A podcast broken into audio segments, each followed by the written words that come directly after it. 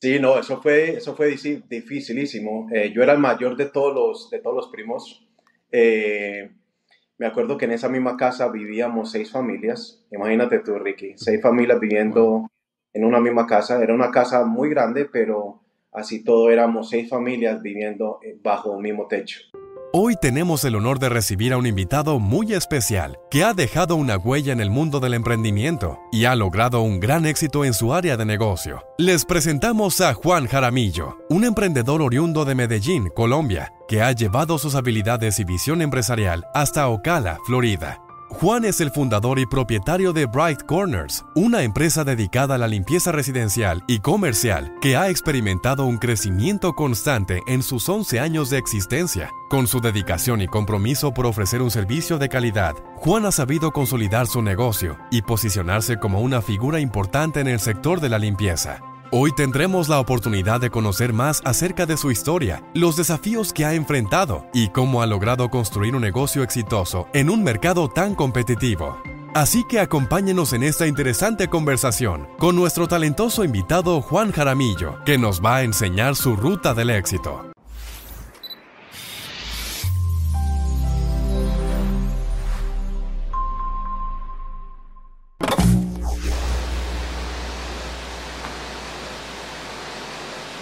Juan, bienvenido a la Ruta del Éxito. Finalmente aquí tengo al presidente de Bright Corners. ¿Cómo está Juan? No, primero que todo, muchas gracias Ricky por tenerme eh, y gracias por, no, estoy agradecido por esta invitación y, por este tiempo que voy a compartir contigo. La verdad que le quería comentar un poco al público, con Juan hemos sido vecinos, pero nos hemos visto poco. Eh, vivíamos a 40 minutos y, recién cuando yo ya me estaba de ir de Florida empezamos a, juntarnos, nos juntamos una o dos veces, recuerdo. Uh, so Juan, que, quería, la verdad quería comenzar aprendiendo un poco, un poco aprender un poco más de ti, eh, de, tu vida en Colombia, qué fue lo que causó que emigres hacia Estados Unidos. Quería conocer un poco más de esa historia porque la verdad que no la conozco. Bueno, te comento un poquitico desde el principio, desde cómo comenzó todo. Eh, yo llegué acá a muy temprana edad, llegué cuando tenía 14 años, eh, por medio de mi familia, mi papá y mi mamá. Eh, el motivo por qué nosotros llegamos acá, me imagino porque en ese entonces yo no lo veía.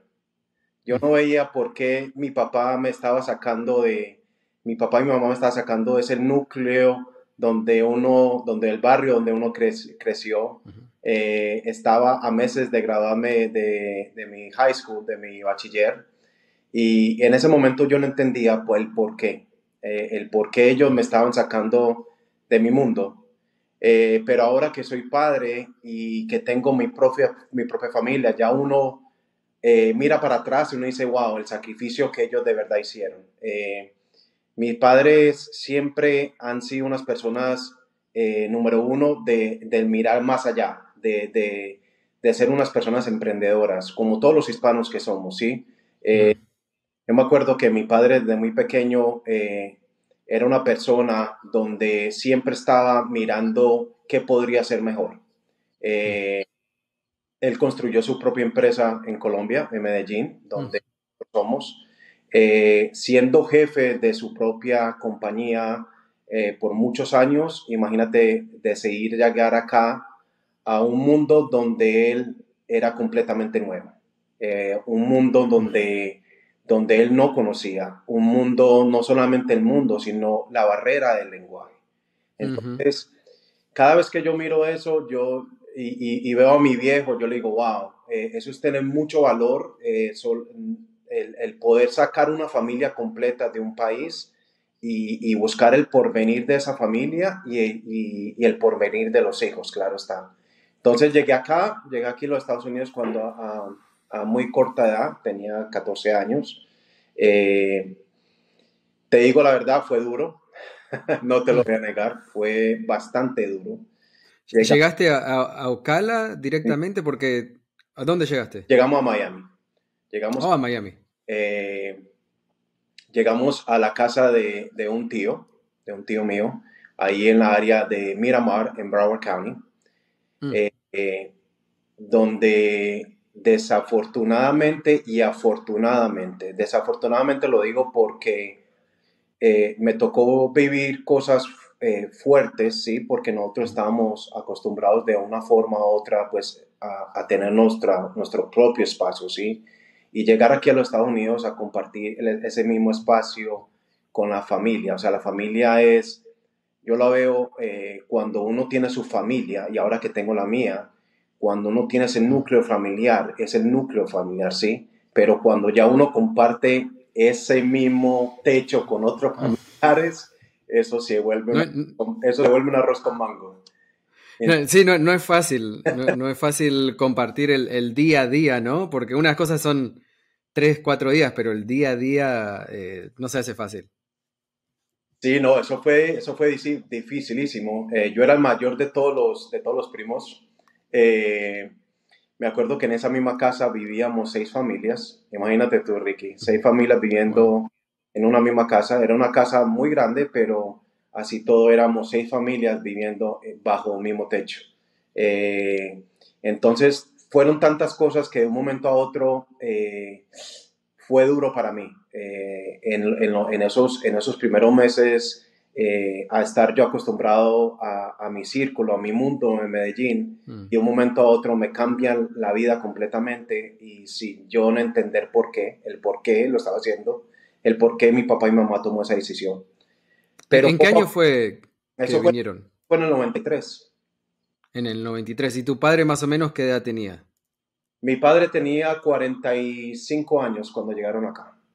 Porque es, e, e, esa parte, hay gente que viene de grande y hay gente que viene de más pequeño. En, tu caso y en mi caso es el mismo. Yo vine a los 15 años y, uno, luego cuando uno se convierte en adulto, se da cuenta del esfuerzo que hicieron los, los padres de uno. Correcto. Eh, y no, más, que, más que por ellos, por uno. Ajá, correcto. Ahí estamos 100% de acuerdo. Y yo me acuerdo muchas veces, eh, bueno, tengo, tengo muchas anécdotas, pero una de las anécdotas que yo tengo es ver a mi papá, eh, a un hombre que, que, como te dije, te manejaba su propia empresa en Colombia y llegar aquí y, y es la historia de muchos, de mucha gente, de muchos hispanos, el día a día, ¿sí? Y yo sé que esta historia se va a, asemejar, se va a asemejar a mucha, a mucha gente que comparte la misma historia. Yo veía a mi papá, eh, un hombre que trabajaba 16, 18 horas diarias y venía, eh, no, te, no sé si te acuerdas, en ese tiempo había un programa, creo que era mexicano, que se llamaba Don Chinche. Eh, Don Chinche era un... No. hacía, creo que era mexicano, no me acuerdo bien, que hacía, el, el tipo hacía, trabajaba como en la construcción y era un programa gracioso. Entonces, o colombiano, no me recuerdo bien. En todo caso, yo veía a mi papá y yo le, yo le decía por papi, ya te parece Don Chichi, porque llegaba pintado desde la cabeza hasta el pelo, o sea, hasta los pies. Y veía el cansancio de ese hombre llegando mm. y, y, y, llegar a, no a su casa, sino a una, a una parte de esa casa. Pero bueno, con la, con la fuerza de él, eh, siempre yo he visto eh, la fuerza de mi padre y de mi madre. Eh, de esas personas que siempre fueron pujantes, de que nunca tiraron el, brazo a torcer. Y, eso eh, es, lo que yo siempre le digo a, mis hijos, siempre es lo que yo le he demostrado a mi familia. Eh, y eso fue una de las razones por qué no, porque se construyó Bright Corners. Eh, mm. Bright Corners, o sea, Bright Corners es el reflejo, ahora que más hace esta pregunta, Bright Corners es el reflejo de, de, de, al ver yo a mi papá, al ver yo a mi mamá, al ver ellos dos llegando cansadísimos de una jornada hmm. grande eh, en un país que, que, en ese momento no era de ellos, ahora es, eh, en un país donde ah, tenía que acostumbrarse a, a, nuevas costumbres, a nuevas reglas, a la barrera del lenguaje, o sea, cambiar su vida completamente. Entonces, eso fue la historia del 93. Eh, me retrocedieron dos años, me pude graduar de high school. Eh, de ahí tuve, eh, pasé la universidad, hice solamente los dos primeros años del college. no pude terminar mi carrera por motivos de otros motivos de, como la vida, la vida es una montaña rusa, ¿sí? La vida es una montaña rusa, Ricky, y Por eso uno hay que ser muy agradecido cuando uno está arriba, pero también cuando uno está abajo. Eh, cuando está arriba uno tiene que mirar cuando está abajo para poder ayudar a esa gente que está abajo y llegarla a subir a la cima. Entonces, en el transcurso de mi vida pasaron varias cosas que no me pude grabar de, la carrera. Estaba estudiando programación de sistemas, ingeniero de sistemas. Oh. Eh, y me metí a, trabajar como todo muchacho. Eh, en ese entonces pude sacar un, conseguir un full time como, como cualquier muchacho. Eh, trabajé para una empresa que se llama USIC, ellos se dedican a la, a la localización de utilidades como el teléfono, la energía. Ah. Eh, aquí ahí en los Estados Unidos hay una ley que antes de excavar hay que llamar un número que se llama, el número es el 811 y es, es llamar antes de hacer un hueco, call before you dig. Entonces, eh, eso uno, eh, uno iba, marcaba las utilidades para que el contrastista eh, supiera dónde mm. están las líneas enterradas. En esa compañía trabajé por 22 años. 22 años. 22 años. 22 años. Wow. Esa compañía fue una de las que me dio la oportunidad de, bueno, fue la que me dio la oportunidad de poder hacer el traslado de, de Miami a Ocala. ¿Y, ¿Y, por, qué, por qué Ocala? Ocala bueno, ya cuando cumplí como 25, 24, 25 años, eh, ya estaba en proceso de, conocí a, mi, a mitad naranja, mitad manzana, mitad fruta. Eh, nos casamos, tuvimos nuestra primera hija, Isabela. Eh, de ahí, en ese entonces las casas estaban carísimas y yo veía que no, era, no había forma de eh, comprar una casa, una casa que como nosotros no la soñamos. Yo soy una persona, Ricky, que eh, soy un hombre soñador. Eh, siempre pienso en algo, siempre pienso en qué puedo hacer mejor, siempre pienso en cuál es mi siguiente meta. en todos los trabajos. Creo, creo, Creo, creo que esa es la, mística del emprendedor, ¿no? Que es el, eterno soñador que, nunca va a estar contento con, con, esto, que tiene que mejorar o crear algo nuevo. Correcto, correcto. Sí, porque si uno no sueña, eh, esa chispa se apaga. Si uno no sueña, si uno... Y, y, hay que ser honesto, o sea, en el transcurso de la vida, de pronto esa chispa se apaga o se va apagando pero ahí donde tú necesitas meterle más leña a ese fuego para que la chispa vuelva a, crecer y, volver a, creer en, esa persona, en ti mismo. Eh, Ahora, tengo una pregunta, antes todavía de empezar con, la parte del negocio, pero quería saber, eh, porque tus padres eran emprendedores en, Colombia, ¿correcto? Ajá. Eh, cuando llegaste aquí al país, en tu adolescencia, en, los, en los 20, ¿tenías ya la idea de, oh, quiero tener mi negocio?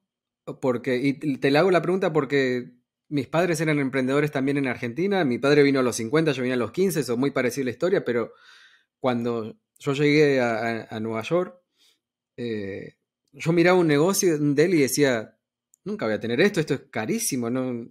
Miraba una casa y decía, nunca voy a tener una casa porque y mi, mente tenía otros problemas que la de si fuera un adolescente eh, nacido aquí en Estados Unidos, ¿no? Mi mente tenía un problema de adaptarme a la cultura, al idioma, o eh, tener un negocio no está en mi mente, pero quiero saber si, si fuese tu caso o, ya tenías la idea de tener tu negocio. No, no, no, no. En ese momento no, no pasaba de tener, de ser eh, dueño de un negocio, pero sí pasaba de, ser, de ser mejor, el mejor cada día. Mm. Eh, te digo porque en todo trabajo empecé abajo, desde cero. En toda compañía que yo trabajé, eh, empezaba desde un puesto regular. Me acuerdo una vez que trabajé en una compañía que en Miami se llamaba Party City, donde vendían, vendían oh. cosas de fiestas y esa vaina. Ese fue mi segundo trabajo aquí en los Estados Unidos. Ahí yo empecé trabajando, eh, me contrataron inflando globos los fines de semana. y mi puesto era inflar globos todo el fin de semana nomás, sábado y domingo. Ocho horas. Y, llegué, y llegué a ser el manager de uno de los almacenes más fuertes que tenía esa cadena en el sur de la Florida. Eh, después entré a USIC, aquí a, a, esa compañía donde, donde estuve 22 años Empecé también como un técnico común y corriente y llegué a manejar casi 35 eh, una, eh, personal. Wow. Una área. Entonces, siempre que... Eh, siempre no tenía la, la, mente, no tenía la idea de crear una compañía en ese entonces, cuando tenía 22, 23, 25 años, pero sí tenía la cabeza de que, bueno, eh, quiero lo que, donde lo que estoy haciendo lo quiero hacer mejor y lo quiero replicar para llegar a un puesto más alto. Muy, muy importante eso, ¿no? De eh, estés lo que estés haciendo, siempre hacerlo con, ganas, hacerlo a lo mejor posible, lo que puedas, no importa si estás eh, barriendo el piso eh, o si sos el presidente de la compañía. Y, conozco historias de.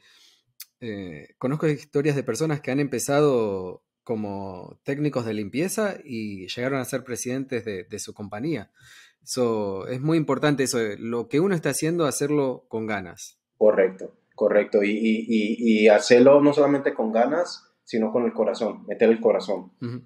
Meterle el corazón y, meterle eh, eh, esa, esa adrenalina hispana, esa, esa gasolina hispana que nosotros tenemos de que, de que por muy peludo, por muy fuerte que se ponga la cosa, hay que sacarla del estadio.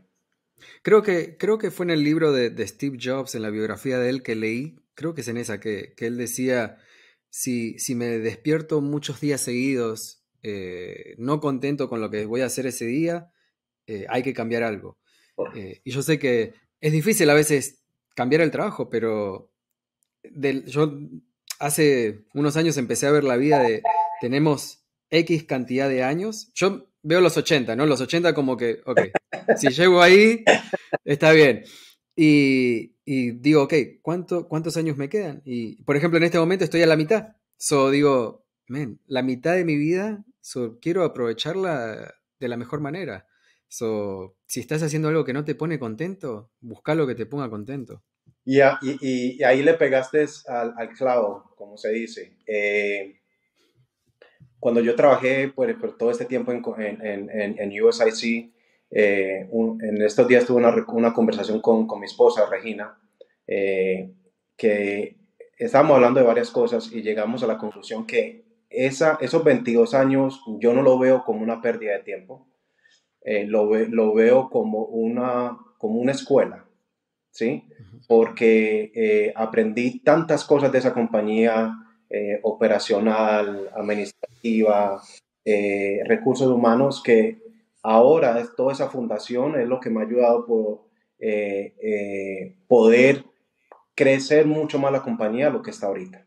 ¿sí? Entonces, fueron, uno dice, wow, 22 años es mucho tiempo, pero Dios, tiene, Dios tiene un propósito y, cuando ese tiempo pasó, yo creo que lo pude aprovechar al máximo y, tomar todo lo que ellos me dieron, toda esa, toda esa educación, toda esa riqueza de, de, de, aprender de ellos y poderlo aplicar ahorita en la compañía donde estoy.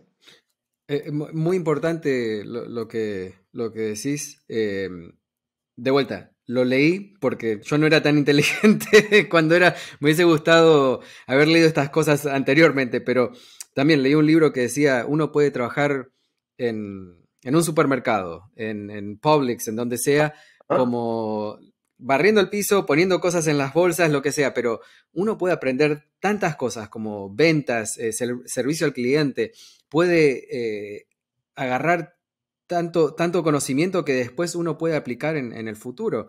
Eh, a veces no es preocuparse por el, el hoy de, oh, tengo que ir a hacer esto que no me gusta. No, aprender, especialmente cuando, cuando uno es joven, ¿no? Están 18, 17, 18, 19, 20, que son los primeros trabajos. y también para el inmigrante, que quizás es un poco más complicado, ah, tratar de, capturar toda esa información porque eventualmente la, vamos a poder aplicar. Correcto, correcto. Eh, y más, más en este país. Este país sigue siendo el país de las oportunidades. Sigue, sigue viendo, sé, y yo, esa es mi, mi, forma de pensar personal, el sueño, el sueño americano todavía existe. Sí, pero todo depende, todo depende de uno. Todo depende de, del corazón de uno, de esa gasolina que uno tenga, de, de las fuerzas que uno tenga de, de, sacar su familia, de sacar eh, eh, lo que uno necesita sacar adelante, ¿sí? Eh, en mi caso, es mi familia, ¿sí? Mi familia es, es, es, es, esa gasolina que yo, que yo, que, me mantiene vivo cada día. Entonces, este país sigue con tantas cosas que hay, con tantas cosas que están pasando, con tantas cosas que uno escucha y todo eso. Eh, el sueño americano todavía existe, en mi pensar. Eh, el sueño americano está presente en los Estados Unidos, pero todo depende de ti. Sí, no, comparto el pensamiento. Eh, creo que es la gran diferencia con muchos países de Latinoamérica. yo soy de Argentina y, yo veía a mi padre eh, crear emprendimiento tras emprendimiento, trabajando 20 horas al día para que funcionen y, nunca, podía, nunca podía salir adelante, ya sea por, estafas que le hacían o, por robos o por X razón. Creo que esa es la gran diferencia aquí, que eh, uno aquí sí tiene que trabajar el doble o el triple, pero va a tener sus frutos. Y, si, y si falla, eh, el país no lo castiga, quizá como en, el, país de uno. Uno aquí puede fallar, mucha gente falla y tiene un segundo emprendimiento y, le va bien. Eh, creo que eso es algo que, es bienvenido aquí en, este país.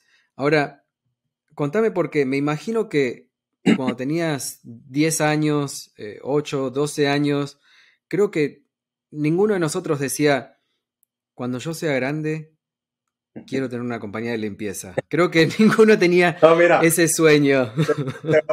Te, voy a compartir una, una, historia graciosa.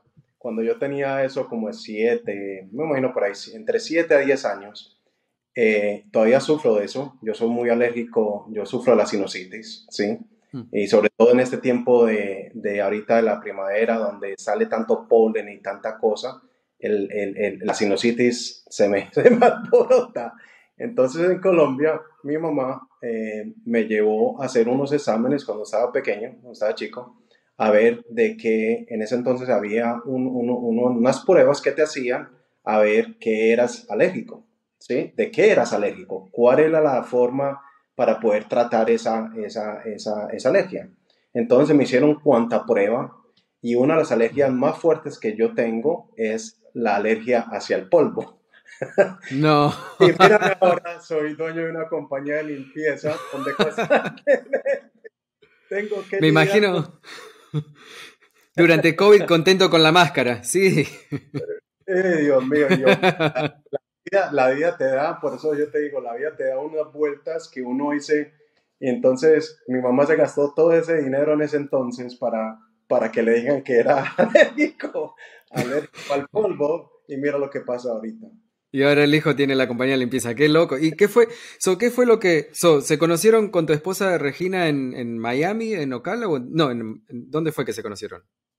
Yo me conocí con Regina, eh, eso fue en el año 97, en Miami. Eh, ya estaba ya a punto de graduarse de high school. Eh, y desde entonces hemos estado juntos. Eh, sí, ha sido veintipico, 27 años que ya, ya he estado con ella. Eh, ella es la que cuando yo me bajo de nota, ella es la que me sube. Cuando, cuando me falta esa gasolina, eh, ella la que me, me, echa esa leña para poder seguir subiendo y poder seguir escalando esta compañía donde, donde tenemos las metas. Porque soy, soy un hombre muy soñador.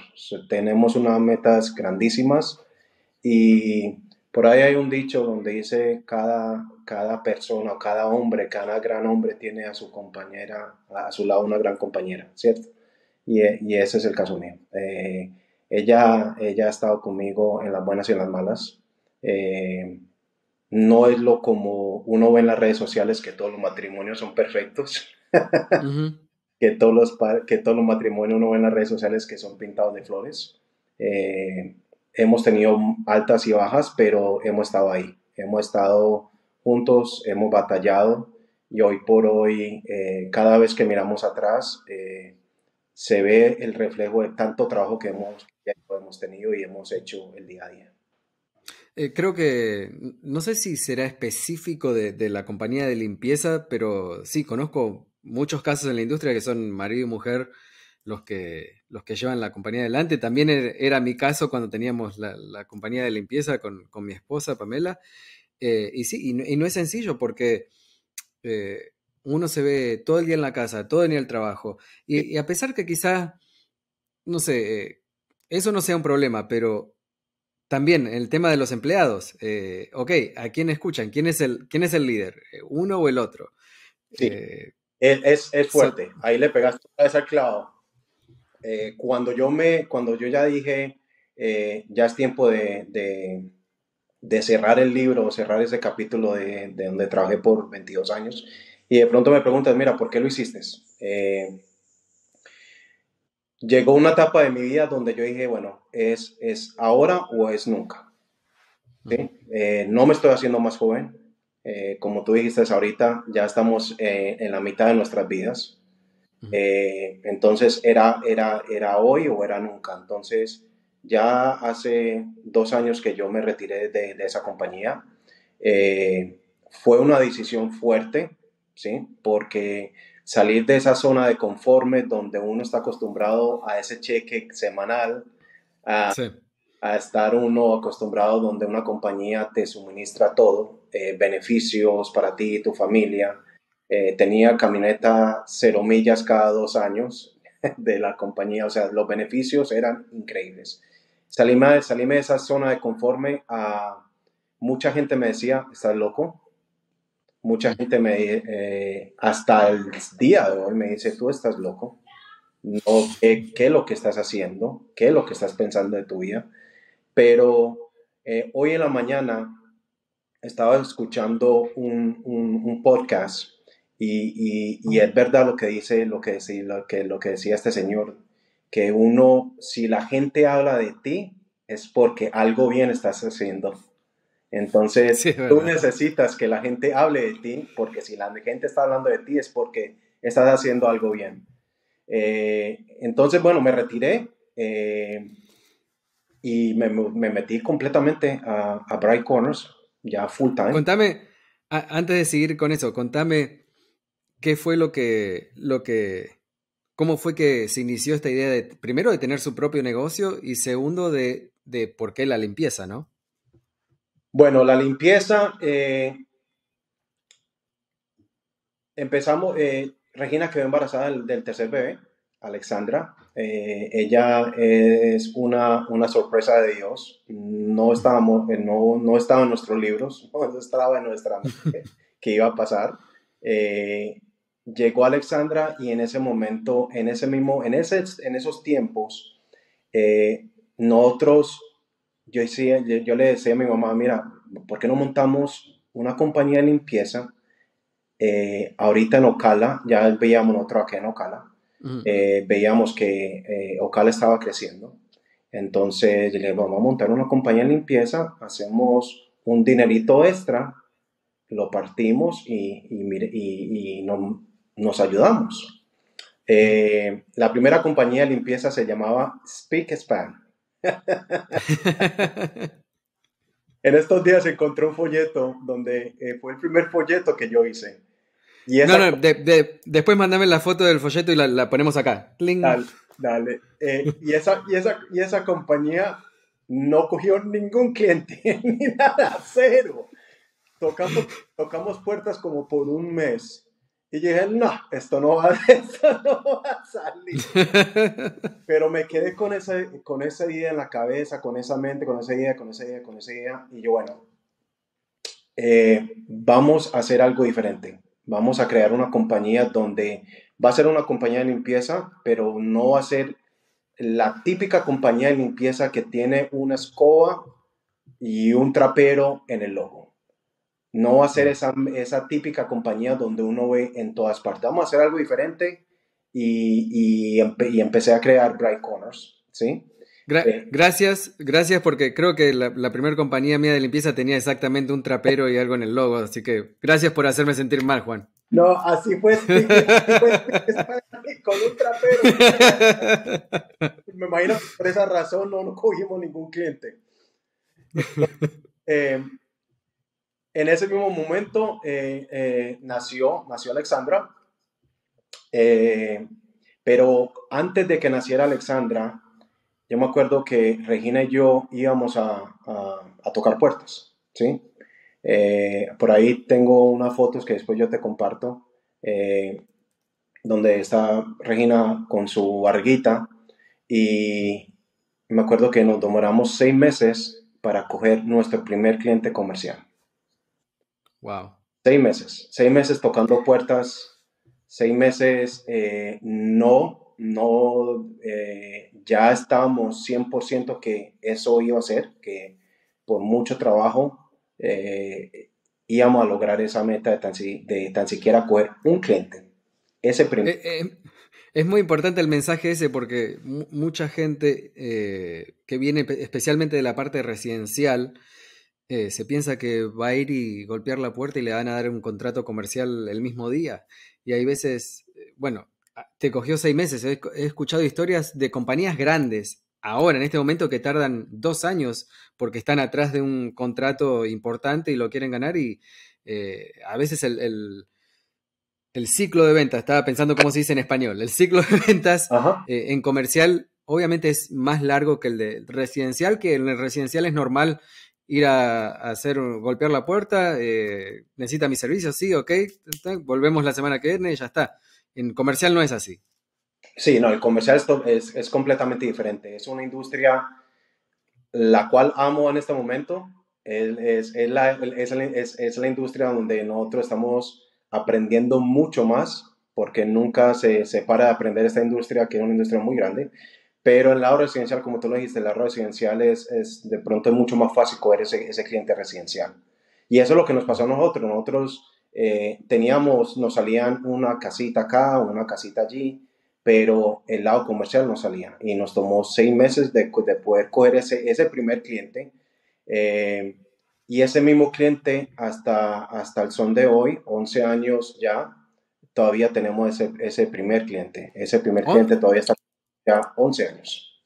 11 años, wow. ¿Y qué, qué, fue lo que, porque me imagino empezaron con residencial, qué fue lo que eh, lo que en un momento les dijo a ustedes, ok, tenemos que ir por comercial? ¿O fue siempre la idea del primer día?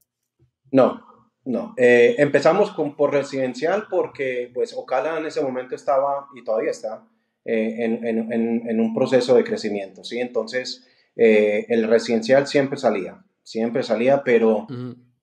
como te dije anteriormente, yo, yo soy una persona que no me quedo quieta, no soy una persona, bueno, ya tengo residencial y ya no, quería quería explorar ese mundo del comercial, porque, la, porque yo veía que, que y me contaban y, veía, y, y miraba en videos y que, que, el lado comercial era un, mundo lucrativo.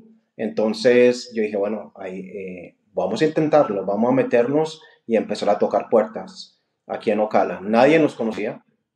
Eh, me acuerdo cuando, cuando tocamos la primera, la, la primera puerta, nos decían, ¿tienes experiencia? Nosotros decíamos que sí en ese entonces, eh, pero la única experiencia que teníamos era limpiar casas residenciales, pero es, completamente una industria completamente diferente.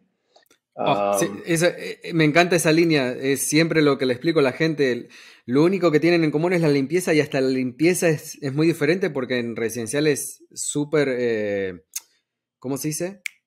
basado en, la necesidad del cliente, exactamente, cada cliente es diferente. El, el lado comercial es, más estandarizado, pero es más a un nivel mucho más alto. Exacto, exacto. Y contame, cuando agarraron ese, primer cliente, eh, ¿qué, tan, ¿qué tan difícil o qué tan fácil comparado a lo residencial para, para ejecutar la limpieza en ese lugar? te cuento la historia. Eh, bueno, cogimos el contrato, cerramos el contrato, firmamos, me acuerdo como si fuera ayer, a, a celebrar a Ole Gordon, al restaurante este italiano. Eh, bueno, si, si, es que es italiano. Eh, y nos fuimos a comer, celebramos, ya nos dieron la fecha para empezar. Y al vecino mío estaba vendiendo un carrito. Aquí, aquí en los Estados Unidos se llama un transportation, un carro que te mueve de punto A a punto B, no más. Ese carrito fue el primer carro, el primer carro de la compañía. Me costó, todavía tengo en la parte de atrás de la oficina, tengo eh, una pared donde tengo fotos de recuerdo y ahí tengo la llave de ese carro. Ese carro me costó 500 dólares. Y en ese carro metimos canecas, metimos, yo pensé que me iba a mudar para ese edificio. La primera noche, imagínate, no sabíamos, no, no teníamos ni idea de un edificio comercial. Entonces yo hice una lista de, no, ni te imaginas, pensé que la gente nos miraba y pensé, no, estos se van a ir a mudar a, a ese edificio. eh, fue, fue eh, mi mamá, eh, esos fueron los primeros empleados, mi mamá, mi, eh, mi tía, una, un gran amigo, Regina y yo. empezamos, llegamos, ya me acuerdo, llegamos a las cinco y media de la tarde y salimos siendo las 2 de la mañana en un edificio de 10.000 pies cuadrados. Cuando yo regresé a la casa, yo dije, ¿en qué carajo yo me metí? ¿En qué carajo yo me metí? Yo, Dios mío, nos tiramos yo, siete horas limpiando un edificio de 10.000 pies cuadrados y yo, wow, esto, esto, esto no va a dar dinero. Siete horas por persona. Imagínate, éramos cinco personas Rompieron récord. Ajá, imagínate. y no, y la cantidad de cosas. Eh, ojalá hubiera tenido fotos de esa primera noche, eh, porque esas fotos, o si hubiera tenido una cámara o algo para haber podido eh, grabar esa historia, hubiera sido fabuloso. Pero bueno, hoy por hoy ya ese edificio lo hacemos en un promedio de hora y media a dos horas y son dos técnicos nomás. So, hemos evolucionado bastante. Menos este mal. Pero, la, la, tengo, otra pregunta relacionada a eso, porque mucha gente que está en residencial, eh, me incluyo en ese, en ese momento, yo me incluyo, cuando yo veía comercial, yo decía, men, digo, la limpieza comercial es otro nivel, tengo que tener maquinarias para el piso, para esto, para lo otro. Y resulta que agarramos el primer cliente comercial y nos damos cuenta que, no. Depende, obviamente depende del lugar. El lugar es que sí, tal vez ese lugar necesitaba eh, limpieza, una máquina para limpiar los pisos, pero lo que es oficina, eh, hay muchas cosas que son, yo las veo de una forma más fácil que residencial porque quizás no son tan detalladas como cuando uno limpia una casa. Y hay oficinas que lo único que necesita son aspiradoras y líquidos de limpieza, no se, no se necesita ninguna máquina fuera de lo común. Ajá, correcto. contame, cuando ustedes empezaron a, meterse en, comercial, si, lo vieron de esa forma o no, tuvieron otra, otra historia. No, como te digo, nosotros no teníamos ninguna experiencia en el lado comercial. Absoluto, cero. Mm. Me metí por esas mismas ganas que de, hacer algo diferente, por esa misma gasolina, ese mismo empuje de, decir, bueno, ya tenemos algo de residencial, ¿ahora qué? No, eh, aquí no vamos a parar, vamos a meternos en el mundo comercial y vamos a explorar ese mundo. Eh, tocamos puerta, abrimos, se abrió esa puerta. Eh, de producto no sabíamos nada, de químicos no sabíamos nada. Si sabíamos que teníamos que tener una aspiradora, los, los elementos mm pero equipos, no, tú me hablas de equipos, es como si me estuvieras hablando en chino. si me hablabas de, del material de seguridad, el SDS libro, el SDS poco, eh, o sea, no, no, no conocía nada de eso. Pero a, a, todas las preguntas que ellos me hacían, yo le decía que sí, como buen, ¿Sí? como buen país, como buen país, yo le decía sí, eso, eso, y, y, y, si, y si no me la sabía, me la inventaba, como eh, pero bueno, eh, conseguimos esa primera cuenta y, y ya empezó el, el, proceso, o sea, ok, ya ahorita sí me tengo que empapelar, ahorita sí necesito que empezar a educarme, ahorita sí necesito mirar qué es el mundo, la, que, cuál es el mundo del lado comercial de la industria de limpieza, porque es un mundo donde la gente mm, no cree eh, qué tan grande es este mundo de, la, de, mantenimiento de edificios. Es un mundo completamente que tiene muchas vías, demasiado. recuerdo estar en, como decía antes, nosotros vivíamos relativamente cerca, 40 minutos, una hora. Y me acuerdo cuando todavía estaba en Florida, no me acuerdo, estaba por la 441, no me acuerdo. Y veo a Juan que pasa con la camioneta y una máquina de limpiar pisos. Digo, ah, ¿para dónde va este? Pero mira, antes, antes de eso, eh, yo siempre miraba en, en, en, Google, buscaba qué compañía estaba afuera, que, hay compañías, eh, ahorita yo no lo llamo competencia porque eso lo aprendí ya, pero en años atrás yo, y uno lo veía como competencia, yo veía, bueno, ¿cuál es mi competencia? ¿Cuál es la, mi competencia con quién es el que está ahorita detrás de mi patio? y, el que estaba detrás de mi patio era, eh, era Borricky. y yo miraba, yo miraba a tu compañía y yo le decía a Regina, mira, mira esa compañía de limpieza, wow, y los panes que tienen, wow, y mira esa foto, allá donde tenemos que llegar nosotros. Y, el mundo y el mundo pequeño mira ahorita tengo eh, estoy contigo ah, tomando esta charla y de, por, por, eso es que la vida es, es así completamente Qué, loco. Y sabes que, para, que la audiencia entienda un poco, eh, tú estabas en Ocala, eh, yo estaba en, un pequeña, en una pequeña ciudad, casi pueblo, entre Ocala y Orlando. Ajá. nosotros agarramos los clientes que podíamos donde estábamos, en, la ciudad de Leesburg, Eustis, ah, en esas áreas, pero eran ciudades más pequeñas. en un momento tuvimos que empezar a, ok, vamos hasta Ocala, vamos hasta Orlando y, tratamos de agarrar clientes ahí y todavía con la compañía residencial.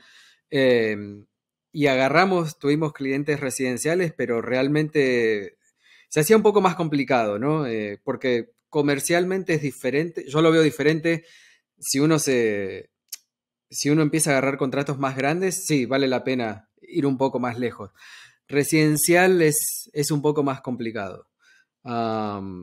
Pero sí, las vueltas de la vida.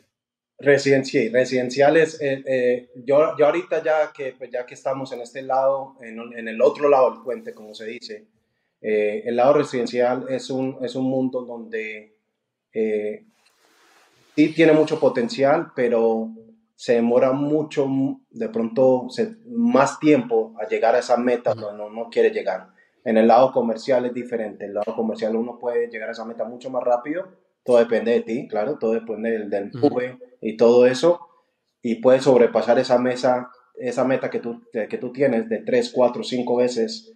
O sea, no, no hay límite, ahí no hay límite, en, el lado comercial no hay límite. Y, hay, obviamente, diferentes personas, eh, todos tenemos diferentes metas. Eh, yo la verdad que me saco el sombrero con la gente que, que tiene su compañía residencial y, y, la hace funcionar bien y sigue en crecimiento, porque la verdad que para mí fue, fue mucho más complicado la, parte residencial con la comercial. Correcto. Yo siempre digo, si alguien hace residencial, uno puede hacer la parte comercial con los ojos cerrados, que ya pasó el, entrenamiento. Sí, sí, sí, sí, estamos de acuerdo. Eh, para mí la logística, la logística más dura de manejar en el lado residencial es, es complacer al cliente, porque el lado residencial del cliente es, cada cliente tiene su mundo aparte, cada cliente tiene su privacidad aparte, cada cliente quiere que le tienda la cama diferente. Entonces, es, es, un lado, una logística muy grande. Entonces, sí, estamos completamente de acuerdo. Si uno, a toda esa gente que está pensando hacer, eh, pasar al mundo del lado comercial, claro, yo ya cuando tenga el real residencial, es una, es una transición muy fácil. So, contame un poco, porque hace poco vi, te vi en Facebook promoviendo un evento y después vi las fotos y, la verdad que te felicito. Eh, tratando de ayudar al, pueblo hispano aquí en Estados Unidos. O contame un poco de, dónde nació esa idea y cómo, cómo la ejecutaste, cómo te fue. Contame un poco de eso. Bueno, todo, todo, la, la, idea viene otra vez, la misma vaina. Eh, de no quedarme quieto, de no, me, quieto. Me, imagino tu esposa dice, hoy no, ahí viene con otra idea. de no quedarme yo quieto. Y esa es una. Y dos, en estos 11 años, Ricky, eh, he aprendido mucho, demasiado. Eh, la, universidad de la calle, como se dice, Eh, a nosotros, a Regina y a mí, eh, nadie, desafortunadamente, apenas ahora, en, estos últimos tres años, donde nos hemos conectado con muy buena gente, con unos grupos excelentes, eh, que hemos podido tomar esa información y compartir ideas y todo eso, pero tres años antes de eso, era, éramos Regina y yo solos y, cometimos muchos errores, demasiados. errores donde uno dice, donde yo hubiera podido mirar hacia atrás y, y, ahorita que ya uno sabe cómo manejar eso, uno dice, qué error tan, tan, tan bobo, tan estúpido, pero uno, eh, uno aprende de eso, ¿sí? Uno, uno aprende, me imagino que uno tiene que pasar por ese error para poder escalar la siguiente meta. Entonces, ¿de qué vino esta idea? De, de poder compartir esa, esa, ese conocimiento con, la, con nuestra comunidad hispana y poderle transmitir a toda esa gente que de una forma le gustaría eh, establecer una compañía de limpieza, sea residencial o comercial, eh, y le gustaría aprender de eh, cómo, cómo se hace, dónde empiezo, qué tengo que hacer. dame, muéstrame, dame ideas, dame tips de cómo yo puedo hacer esto. Y a esa gente que ya tenía la compañía, pero le gustaría saber un poco más para poder escalar y llevarla al siguiente paso, entonces montamos, hicimos esta capacitación. Eh, fue el primer evento eh, aquí en, el, en, Ocala. Eh, yo no me imaginaba que íbamos a tener tanto, tanto, tanta gente. Te digo de verdad, pensé que iba a tener un promedio más o menos de 20 personas máximo. el cuarto lo llenamos. Habían, mm, yo le pongo por ahí 60 personas. Nos quedaron faltando sillas, nos quedaron faltando mesas, nos quedó faltando comida. Ah, la gente estaba de una forma, eh, o sea, impresionante. Me dejó impresionar la, la cantidad de gente que de verdad necesita tener una guía para establecer un negocio. Y no solamente el negocio de la limpieza, muchos negocios. El negocio ahorita, nosotros los hispanos, Ricky, somos las personas que siempre llegamos a este país a lo que acabamos de hablar, a poder llegar a coger ese sueño americano, ¿sí? a poder coger esas, esas metas. Y, todavía lo podemos hacer, pero desafortunadamente hay muchos hispanos que tienen la barrera del lenguaje. Entonces no tienen la forma de poder eh, tocar puertas y decir, mira, necesito ayuda. So, creamos ese evento, es el primero de muchos. Eh, la gente quedó muy contenta, pudimos establecer unas grandes relaciones con mucha gente aquí eh, localmente y ya estamos trabajando nuestro próximo segundo evento aquí en la ciudad de Ocala. Qué bueno. Eh, la, verdad que es muy importante. Yo lo, veía en, cuando vivía en Nueva York, que, los hispanos somos emprendedores, sabemos guardar dinero. El problema venía cuando, cuando lo, querían invertir y, quizá por, la barrera del lenguaje, la barrera del conocimiento, eh, terminamos eh, en la mira de todas las, pirámides del momento. Eh, me acuerdo cuando yo tenía unos 17 años, ir a, una reunión de, una pirámide muy conocida aquí en Estados Unidos y volver contento de esa reunión que digo, voy a ser emprendedor y por suerte tuve mi padre que me dijo, Vení, vení que te voy a comentar cómo es esa historia. Eh, dos cachetados y aterrizajes. sí. Pero sí, creo que, eventos así como, como, el que están haciendo, la verdad que son, son, son muy importantes para, para nuestra comunidad hispana, ¿no? Sí, no, eh, ahí estamos 100% de acuerdo. Eh, este evento fue totalmente gratis. nosotros, la compañía, ni mi persona ganó nada. Antes eh, fue una gran ayuda tener eh, patrocinadores que nos pudo mm. ayudar y, sacar este evento a flote. Eh, pero sí, hay una gran necesidad en nuestra comunidad hispana. Necesitamos ser más unidos. Desafortunadamente, una cosa que yo veo es que nosotros somos muy pujantes, pero tenemos un orgullo muy berraco. Tenemos no somos la persona, nosotros los hispanos no nos gusta eh, pedir ayuda. Nosotros los hispanos no nos gusta decir, mira, eh, creo que metí las patas. Eh, no, nos gusta aceptar eso, ¿sí? Entonces, y, tampoco la competencia. Eh, mucha gente se me acercaba y me decía, Juan, eh, ¿tú por qué estás haciendo eso? O le decían a Regina, Regina, ¿ustedes por qué están compartiendo esta información donde ustedes ahorita eh, yo puedo llegar a competir con ustedes? Entonces, no es competencia, hay pan para todo el mundo, en este país hay pan para todo el mundo, es, er, es, relaciones, como lo aprendí, es, es eh, construir esas, esa hermandad entre las mismas compañías y de una forma u otra podernos ayudarnos como hispanos para poder eh, llegar a nuestras metas, que última, últimamente es lo que nosotros queremos llegar.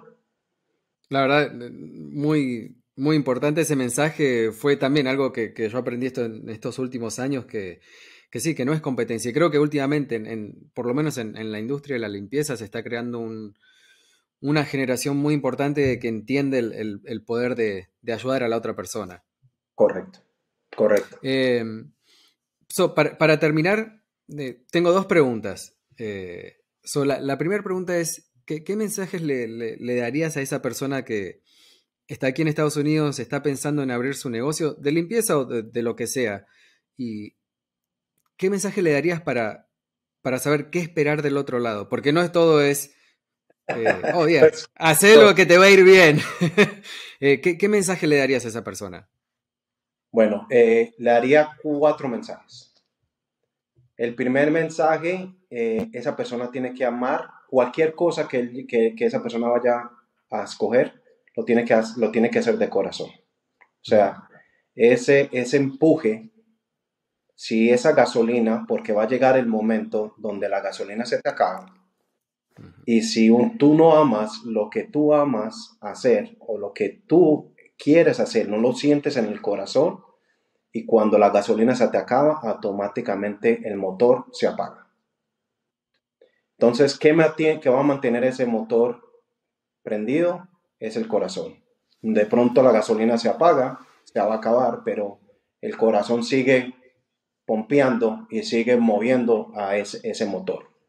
So, tienes una, el mensaje número uno, tienes que amar. Cualquier rama que tú escojas, cualquier compañía que tú escojas, eh, lo tienes que hacer de corazón. Dos, eh, tienes que trabajar como un burro.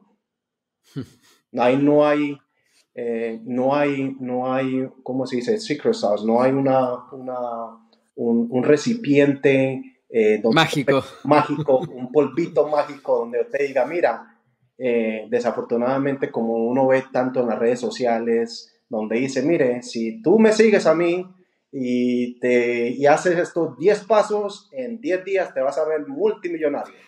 Hay, hay, hay, una propaganda en, en Facebook, como estoy eh, como estoy en la industria de la limpieza, que siempre me sale, que es eh, una pareja, que dicen, nosotros tenemos la, solución, puedes abrir tu compañía de limpieza y no limpiar ni un día. Y yo digo, pero ¿cómo? ¿Y, cómo vas a, vas a saber a manejar la gente? Lo que se necesita hacer, hay tantos detalles que uno tiene que saber que solo se aprenden estando ahí, ¿no? Eh, yo he limpiado toilets, no me interesa, ahí es donde está uno aprendiendo para luego poder crecer. comparto eso completamente, los, los, los fake gurus, los, los gurus eh, falsos, ¿no? De hoy en día. Sí, no, eh, uno, o sea, hay, hay, muchos pasos, no hay, no hay un polvito religioso, no hay un polvito que te diga, mira, Ricky, si tú sigues o te comes esta cosa, esta vitamina, o si sigues estos pasos, te vas a volver millonario. No, eso, eso, eso no va a pasar. Eh, mucha gente cree que, que no, mira, e, e, estos tienen suerte. Eh, yo la suerte, eh, uno hace la suerte. uno, uno, uno, uno, abre su suerte, uno abre su camino. sea la forma como tú lo, lo, lo mires mentalmente, o, el poder de la boca, como tú lo dices. Tú estás abriendo ese camino, ¿sí? Eh, el segundo paso, eh, no hay polvito secreto, no hay un, polvo mágico, hay que trabajar duro, y más en este. Eh, ese es el polvo mágico, trabajar duro. hay que trabajar muy duro, y más cuando no tiene una compañía propia.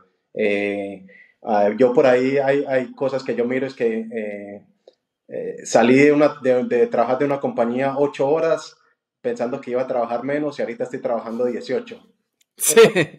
Esa es la realidad.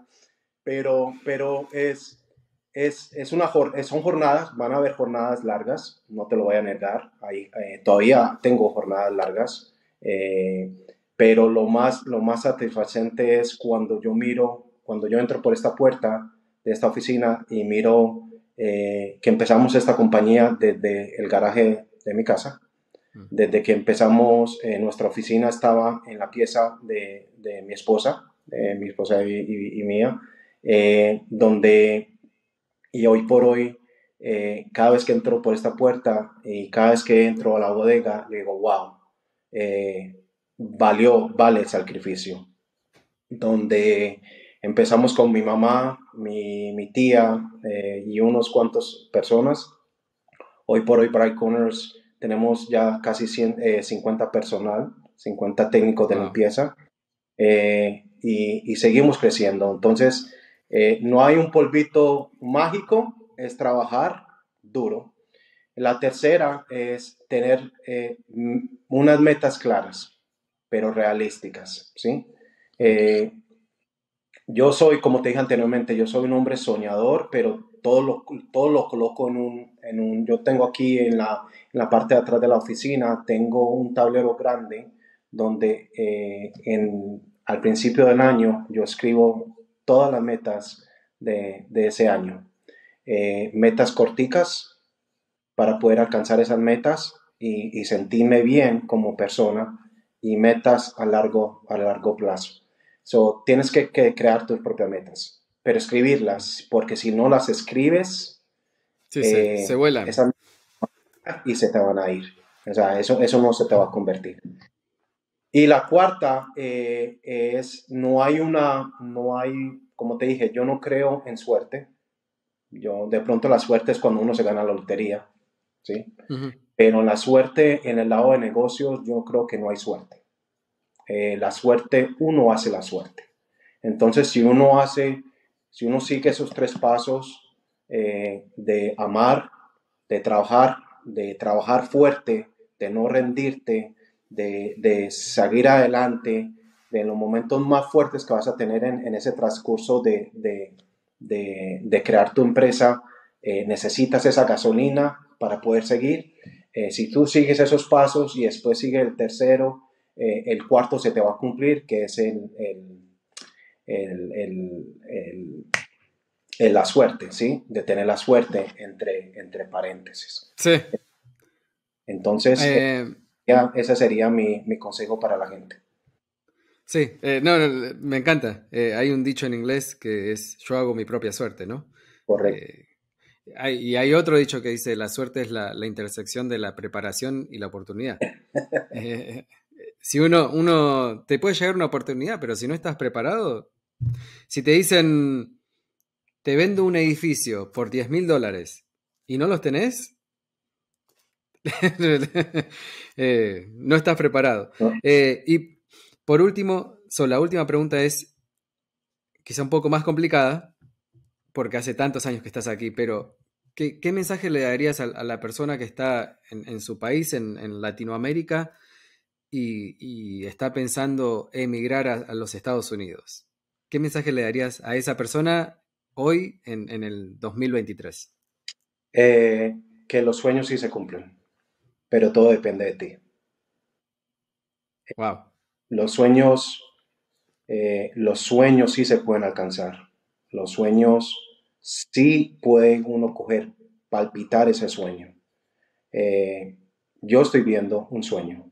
Eh, nunca pensé cuando tenía 20 años, cuando tenía 21 años, cuando tenía 25 años, que, que, iba, que, iba a ser, que íbamos a ser dueño de una empresa.